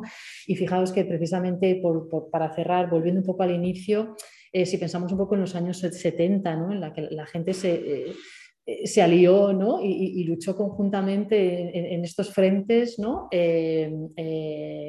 pensando eso, que eran, eran coaliciones puntuales, eran, eran alianzas que eran necesarias. ¿no? Creo que, que, nos pueden servir de mucha inspiración realmente, ¿no? porque creo que, que por ahí va mucho la, eh, los retos actuales que tenemos, buscar esos puntos de encuentro, esas coaliciones puntuales y esas alianzas. Bueno, muchas gracias y ahora eh, comentadme lo que, lo que queráis. Muy bien, pues muchísimas gracias. Eh, gracias la introducción. Y nada, pues ya ha llegado la primera cuestión aquí por el, por el chat de Carmen. Eh, la voy a leer. La si la quieres eh, decir de viva voz, te podemos escuchar. Si no, la, la leo. Dice, es muy preocupante que estos discursos de feminismos excluyentes se instalen incluso en organizaciones e instituciones en los que se suponía, entendíamos que nos estábamos dentro, que estaba de más que superado. Es el caso, por ejemplo, de lo ocurrido en el último Congreso de Comisiones Obreras, donde hemos tenido que vivir el posicionamiento de estas fuerzas excluyentes llevando años atrás el trabajo que se había hecho desde el interno del sindicato.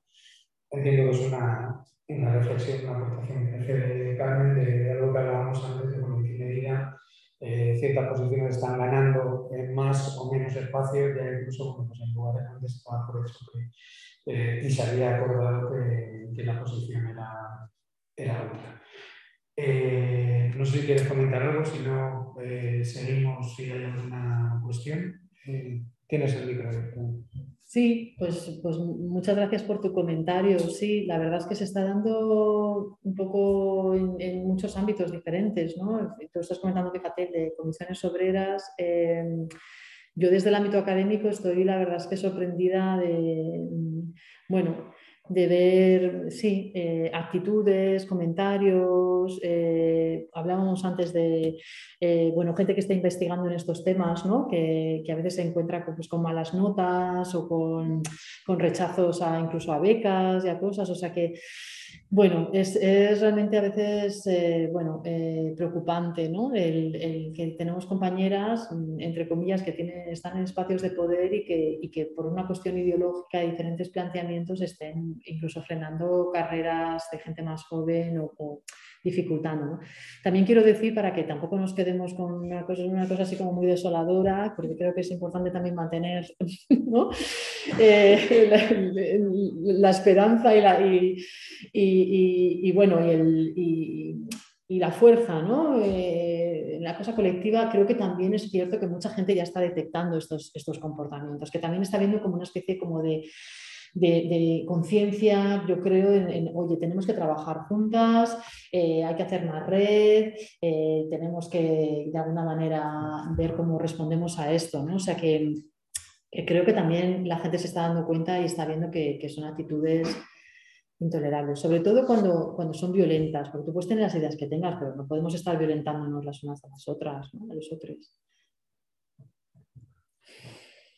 No sé, ¿alguna cuestión?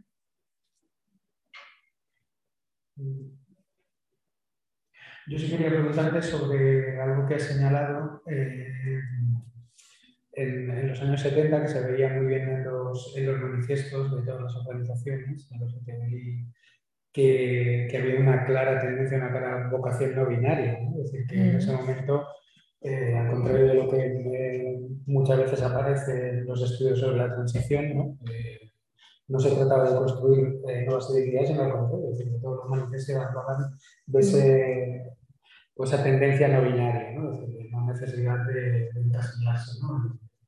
O Caña lo llamaba libertatario, ¿no? cuando le preguntaban por todo, era libertatario, ¿no? significaba el campo abierto ¿no? en todo lo que eso significaba. ¿En qué momento se produce una transformación? ¿Eso se apacigua? ¿Tiene que ver con la participación de partidos? ¿Tiene que ver con el propio apagamiento de la transición? Bueno, por conocer también un poco. Mm.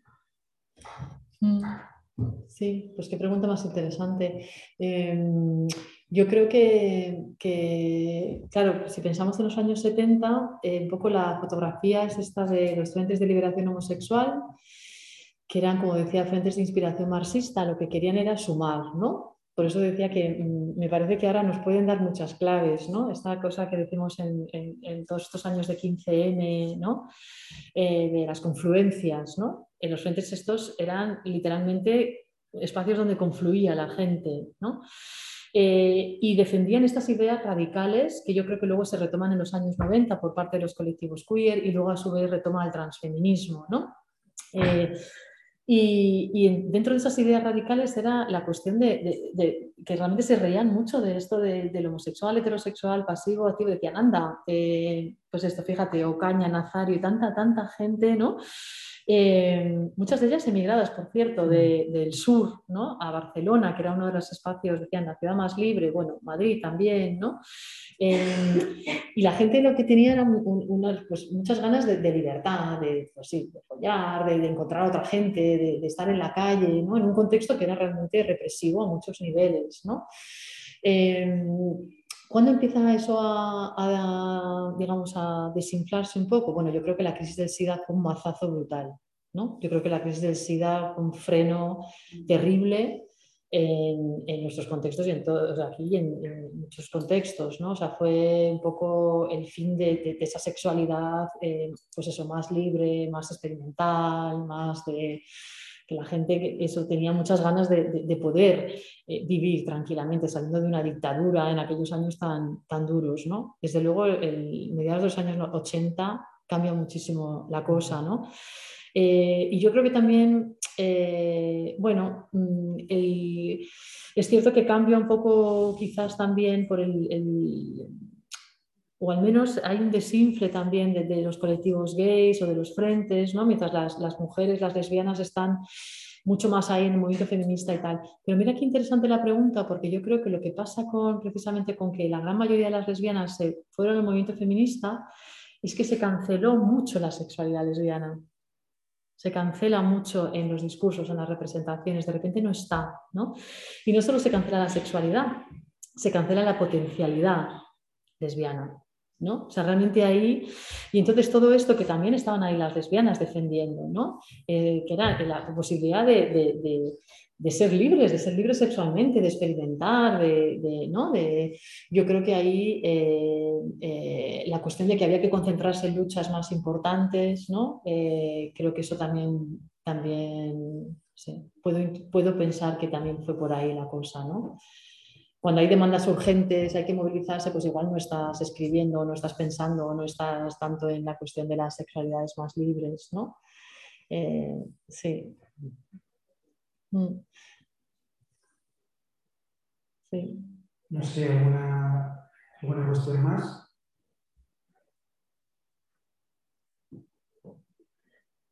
No sé, chat.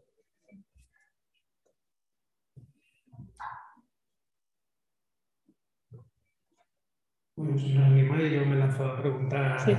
Podéis hacer cualquier comentario, Claro, ¿eh? decía que que no tiene que ser que nada súper elaborado ni con toda la tranquilidad, ¿eh? lo, que, lo que estéis pensando, vamos, que bienvenido sea, si queréis compartirlo. Sí, que a veces eh, dices, "Ojo, no, no- no tengo la Eh, pregunta súper elaborada, no pasa nada. Cómprate el micrófono para las personas que Sí, bueno, aunque No, eh, eh, esto que tú has dicho sobre el SIDA, eh, sobre el SIDA y ahora esta oposición, digamos, que tenemos en el ámbito del mismo feminismo, me hace pensar que también está eh, este virus, ¿no? Que nos ha pillado el COVID. Es lo que se momento, sin considerar estas posiciones así eh, de, de invento de los virus. Pero si pensáis, el SIDA como una reacción del sistema, sido un- es una enfermedad, es, una, es algo que fuera del, de, de lo que puede ser una parte más ideológica, pero sí como una reacción del sistema. Ujú. Sin duda, el sistema lo que ha hecho es que no ha reaccionado con una vacuna, como ha hecho con el COVID, porque claramente es una parte de la población que no interesa. Y aquí teníamos al contrario, con el COVID, que ser completamente todos, todas activas, ¿no? Porque si no se acaba. Entonces, por un lado, es esto, y por otro, ahora tenemos este problema. De, yo lo, lo considero un problema, porque yo creo que que aquí se habla también de algo que está detrás y que no vemos, como la parte de la financiación de este sector eh, tan agresivo del feminismo, porque tiene un lenguaje, unos recursos que otra parte del feminismo no tiene. Recursos para formarse, recursos para contestar, recursos para estar en las redes. Claro, ¿dónde están estas personas? Ujú. ¿Quién estamos analizando el- toda la oposición, es decir, los antiderechos? Sí que sabemos que viene de una parte del, del mundo donde hay muchos recursos económicos y que desde luego no quieren, quieren parar todo lo que puede ser una, mm, digamos, quiere tener el control de algo que por ahora no lo pueden tener. No sé, es una reflexión, ¿eh? Mm, Nada más. Gracias. No, muchas gracias por, tu comentario. Fíjate, así brevemente, el contraste de- del COVID y el SIDA, creo que aquí podríamos identificar varios elementos importantes, ¿no? Una que es clave es que el SIDA tenía que ver y tiene que ver con eh, cuerpos, con sexualidades y con sexualidades eh, disidentes, ¿no? desviadas, no heterosexuales, ¿no? Mm, Ya estaban eh, entonces estigmatizadas, pero el SIDA le- les cuelga ya ahí la etiqueta realmente, fíjate, se hablaba incluso del cáncer rosa, ¿no? Entonces la gente se encontró sin medidas de prevención, sin información, no sabían, estaban enfermando, muriéndose y tal, y encima eran culpables de lo que sucedía. Una cosa perversa ya a más no poder, ¿no? Y, y, sin embargo, el COVID, ¿cómo se transmite? No se transmite por vía sexual. Entonces, claro, aquí ya mm, teníamos algo mm, muy diferente ¿no? a, a la cuestión del SIDA, clarísimamente. ¿no? Y lo que comentas del tema de los recursos del sector este trans excluyente, me parece que es fundamental porque, eh, fíjate, cuando hablamos de, esto, del feminismo hegemónico, el feminismo que llegó a las instituciones, que es que realmente están en los espacios de poder, ¿no?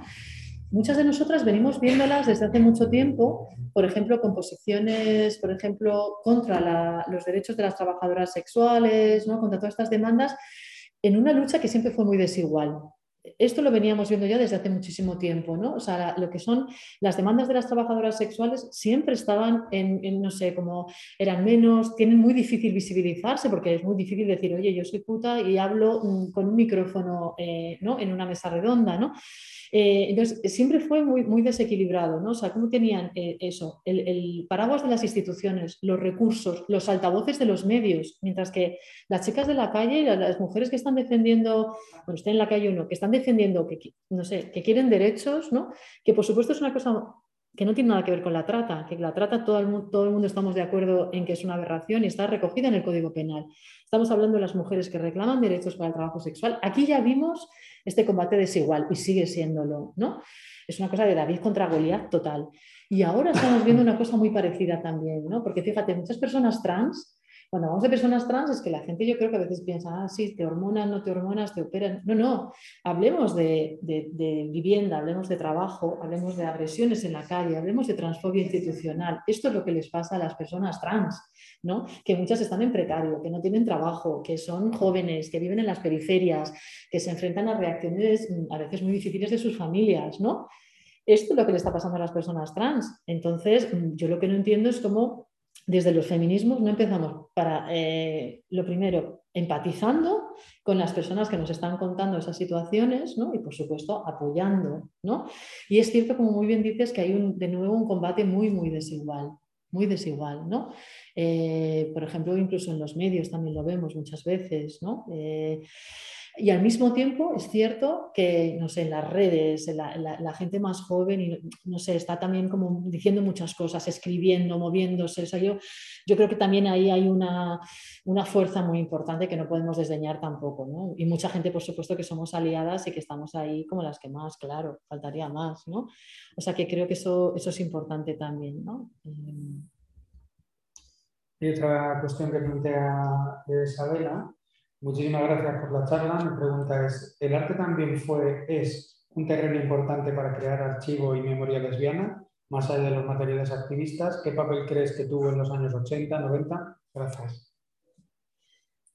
El arte es, fundamental, el arte es fundamental, sí. Yo de hecho, eh, eh, bueno, había, había buscado unas imágenes, luego al final eh, no las he traído porque no sabía si la gente las podía ver al mismo tiempo, me complicaba un poquito más, pero bueno, hay un montón de, imágenes muy interesantes. Yo también he escrito, por ejemplo, he investigado las diferencias en las representaciones que hay en los años 70, los años 80, los años 90, ¿no?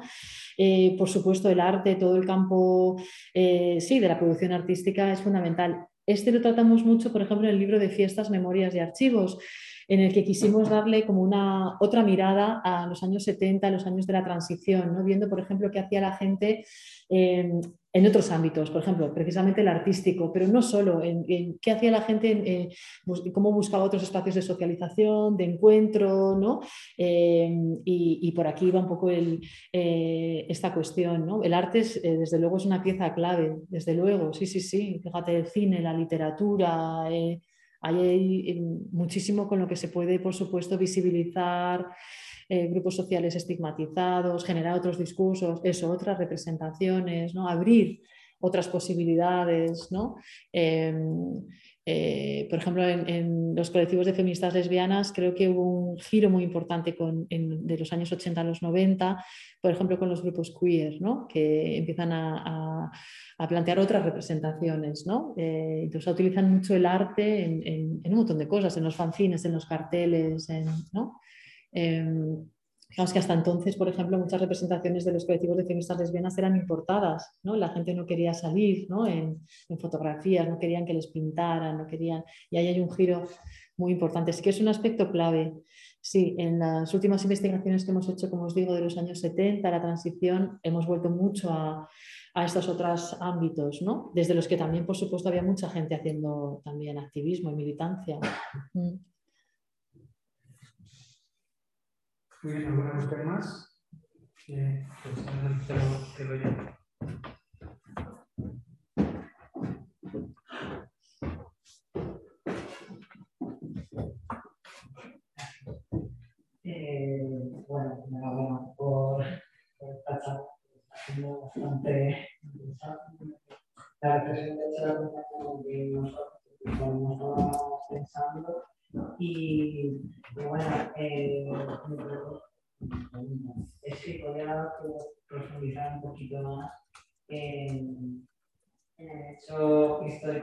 Mencionado sobre el meeting de cine en el cine de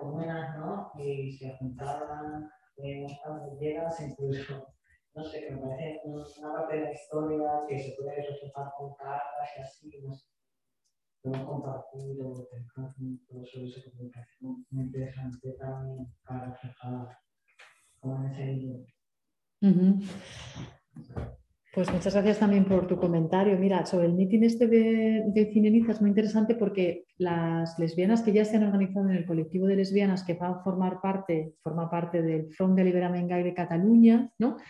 Ellas organizan un meeting, ¿no? Un, un, acto en el que van a hablar del lesbianismo. Van a decir, oye, somos lesbianas, nos hemos organizado, estamos con los compañeros gays en el frente, ¿no? Y necesitamos que otras también se sumen. Tenían un apartado de correos, ¿no? Y es un primer acto en el que dicen, aquí estamos, por eso decía que fueron súper valientes, ¿no? Porque la cara con la idea de decir, estamos, somos poquitas y necesitamos que otras también nos vayáis sumando, ¿no? Muy interesante también eso, fíjate, porque eh, se van a ir organizando colectivos de lesbianas dentro de los diferentes frentes de liberación homosexual que se crean. Por ejemplo, una de las primeras fueron las del Movimiento de Liberación Gay del País Valenciano. Ahí hay un colectivo de lesbianas también, pero hay un colectivo de lesbianas en el EGAM y hay un colectivo de lesbianas en el FLOC, ¿no? en el de Madrid, ¿no? que entonces se llama Frente de Liberación Homosexual de Castilla, y luego estas de Barcelona. ¿no? El caso es que las lesbianas que empiezan a sacar un poco la cabeza así, a visibilizarse, se organizan con los compañeros gays, ¿no? Encuentran en ese espacio, ¿no? Pues su, bueno, digamos, sí, su lugar político, ¿no? Y su lugar un poco como de, de decir, oye, eh, somos mujeres también, pero es que resulta que por ser lesbianas nos están persiguiendo, necesitamos encontrar otras compañeras como nosotras, ¿no? Y, no va a ser hasta un poquito más adelante cuando realmente digan, oye, es que también somos feministas, oye, es que también, es que, claro, que nosotras también queremos estar ahí, ¿no? Con las compañeras feministas, ¿no? Eh, y eso es a partir, sobre todo, de la derogación de la ley de peligrosidad y rehabilitación social, ¿no? Fíjate que este es un poco el relato, pero luego es cierto que vas leyendo más investigaciones y ves que en muchos contextos, por ejemplo el valenciano, me acuerdo un, un investigador, Pau, me decía, bueno, mm, eh, muchas veces se cuenta que como tuvieron conflictos entre ¿no? lesbianas y gays, ellas se marchan al movimiento feminista. No fue así en todos los lados, muchas veces eran amigos y amigas. No es que tuvieran conflictos, en algunos casos sí que salieron escopetadas, ¿eh? porque decían, oye, las actitudes estas falócratas y machistas ¿no? que algunos varones gays tenían pero en otros eran amigas de amigos. Y ellas se van al movimiento feminista porque lo que sienten es que su lugar político está ahí, con otras mujeres, ¿no? O sea, que el relato este que muchas veces se ha dicho de los conflictos no fue así en todas partes. Y mira, qué interesante lo que dices de las monjas boyeras, porque creo que hay muy poquito investigado, es un tema que puede ser fascinante, ¿no? Porque a fin de cuentas, ser monja era una opción de liberarte, de casarte, por ejemplo, de poder seguir leyendo, estar tranquila, eh, no tener que tener hijos o hijas, que era un mandato bastante eh, imperativo en aquellos años. Y muchas mujeres, y esto es algo que que leemos entre líneas o que hemos intuido en las investigaciones y tal, muchas yo estoy segura de que eran lesbianas y que dijeron, oye, yo me escapo, me voy al convento y tal. Otra cosa es que las familias también muchas veces las recluyeran, ¿eh? ojo, que aquí también se, mezclaba todo, pero desde luego que eran un espacio donde poder escapar de, eso está claro. De hecho, creo que es hasta hoy, me atrevería a pensar, eh, lo que pasa es que hoy, hombre, el contexto ha cambiado, ¿no? Pero mm, no sé yo si eh, algunas que vienen de otros, de otros países como más complicados y tal, para ser lesbiana, no tengo yo tan claro que no haya un, elemento de huida, ¿no? Y el caso es que es muy interesante lo que planteas porque fíjate, en las investigaciones últimas que hemos hecho sobre los años 70, que algunas están en este libro, este de reimaginar la disidencia sexual, y otras están en este de fiestas, memorias y archivos, eh, una de las cosas que queríamos hacer era salir un poco de la mirada victimista y decir, oye, la gente ¿Qué hizo en los años 70? ¿Cómo sobrevivió en los años 70? ¿Cómo se encontraban las unas a las otras y a los otros? ¿no? ¿Qué espacios de socialización tenían? ¿Cómo, cómo se conocían? ¿Cómo podían tener una vida sexual en un marco tan, tan horripilante? ¿no? Y una de las cosas que, investigamos fue, por ejemplo, hay una, una investigadora de, de, Barcelona que estudió, eh, por ejemplo, los equipos de fútbol. Los equipos de fútbol en los años de la dictadura. Los equipos femeninos, los años 50, los años 60 fueron espacios, por supuesto, de socialización lesbiana, de ligue, y ella en el, artículo este comenta, es muy chulo de leer, porque lo que dice es, nos íbamos de concentración, nos íbamos a jugar un partido a otra provincia, y claro, teníamos que estar en un hotel, y claro, los movimientos que había por la noche de las habitaciones. Quiero decir con esto, que la gente aprovechaba, claro, cualquier opción que había para poder, bueno, pues conocer a otras, no sé, ligar y tener una vida, ¿no? Esto, espacios de fútbol, por ejemplo, ¿no? Y luego eh, hay otras aportaciones en estas, eh, estos últimos volúmenes que hemos publicado muy interesantes que, por ejemplo, cuestionan también, em, eh, por ejemplo, tanto relato que ha habido sobre la invisibilidad lesbiana precisamente. Hay un trabajo muy chulo de Olga Maroto, esta activista académica también que os comentaba en Valencia, que ella ha investigado los años 70 y 80 y lo que decía es, oye, las lesbianas no estaban invisibles para nada, ¿eh? Ellas estaban en las librerías, en las horchaterías, por las calles, se daban abrazos, se daban besos, hacían una verdadera política de visibilidad en los años 70. ¿no? O sea que creo que muchas veces tenemos que irnos y ver un poco los contextos locales, ver qué estaba sucediendo, ver pues, qué alianzas había, qué, ¿no? cómo estaban de arropadas o no, cómo, cuáles son las estrategias que utilizaron para, para, vivir, para sobrevivir. ¿no? Pero que, tenemos que oír un poco de estos relatos así como más generales, porque como dices, monjas bolleras, el fútbol, el ámbito del arte ¿no? y tantos otros fueron, fueron espacios donde la gente la gente hizo un montón de cosas y, eso, y generó pues eso, otras alianzas, etcétera, ¿no? Mm. Mm. Sí, sí, claro. Eh, cuando me estás haciendo este libro, sí que es verdad que a lo mejor en lecturas más de Estados Unidos, en los contextos, como todo yo que que haya cuando se inició la fecha queer, eh, el tema de mujeres, sobre todo bisexuales, eh, no sé qué mm. a nivel histórico también hay mucha invisibilidad y, bueno, pues sí que una pincelada mm. de hablarse con el enemigo y todo el discurso que se traigan los conflictos entre Mm. Sí, pues mira, justo el, año pasado dirigí un trabajo de fin de máster sobre, sobre un poco el, movimiento, el activismo, los colectivos de bisexuales y, hacía un poco un recorrido también así desde los años 70 en adelante a los debates actuales. Es una chica que se llama Ana Amigo que va a publicar el, libro en, los próximos meses, o sea que, que va a ser interesante poder que la gente lo pueda leer, ¿no? Y una de las cosas que, eh, sobre las que trabajó y que pensamos mucho juntas era, fíjate cómo es cierto que quizás desde los colectivos de lesbianas lo de la bisexualidad era un poco como de, bueno, mira, bastante lío tenemos, ¿no? Y bastante difícil es todo como para que me vengas con, ¿no? Esto de dormir con el enemigo también era como compañeras, a ver, no, ¿no? Entonces yo creo que es cierto que hubo un, cierto cierre en general, ¿no? Porque claro, cuando tú estás peleándote tanto y esta situación es tan compleja y tan difícil, ¿no? Y te peleas con, eh, la visibilidad y te peleas con la familia y con el mercado laboral y con...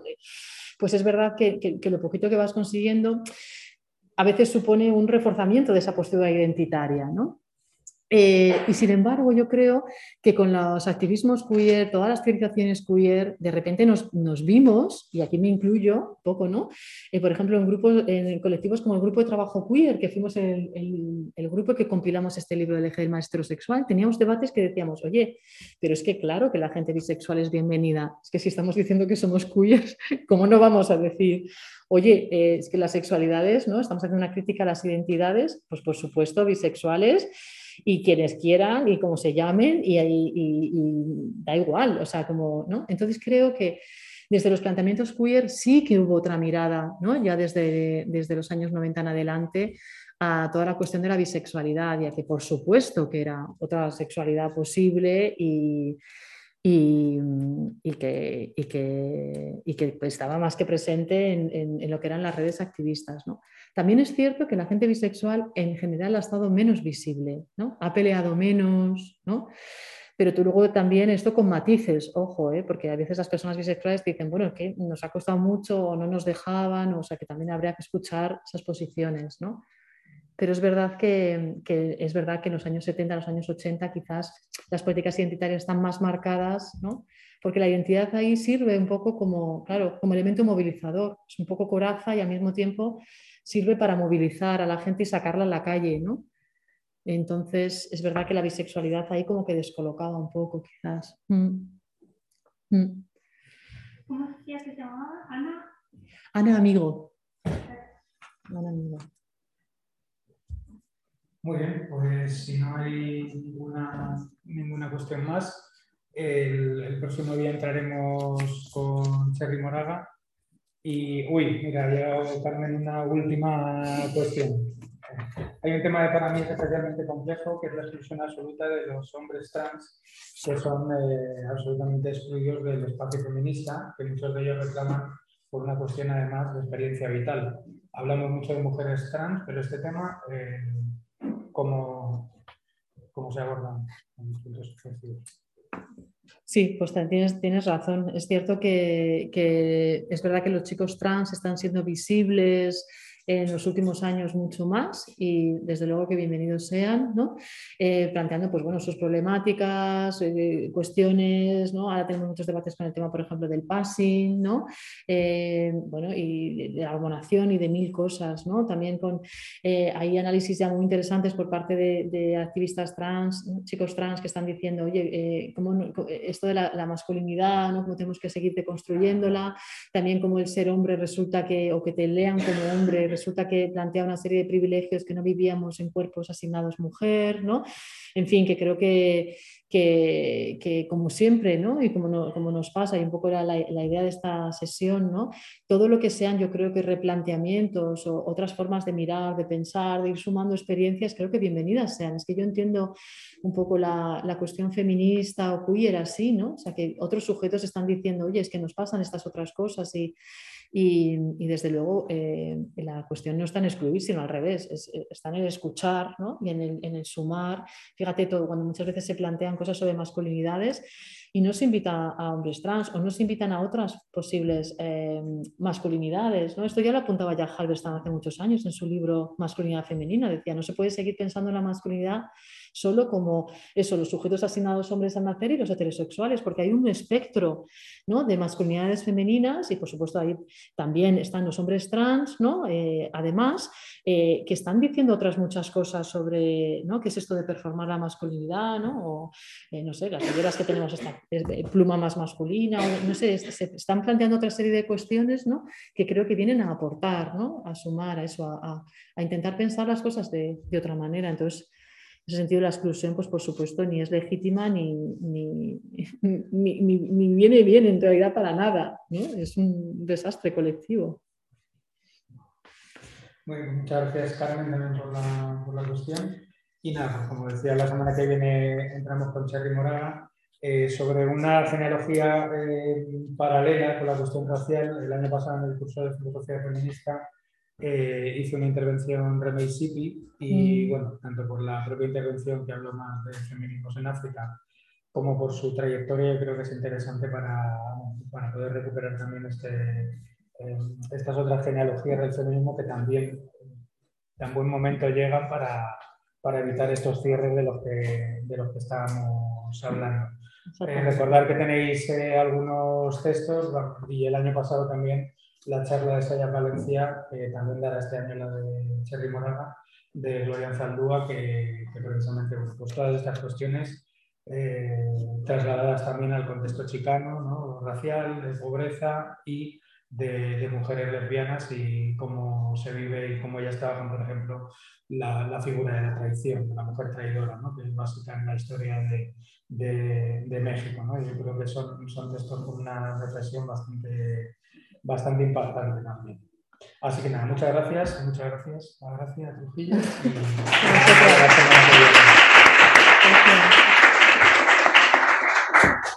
Y gracias. Gracias.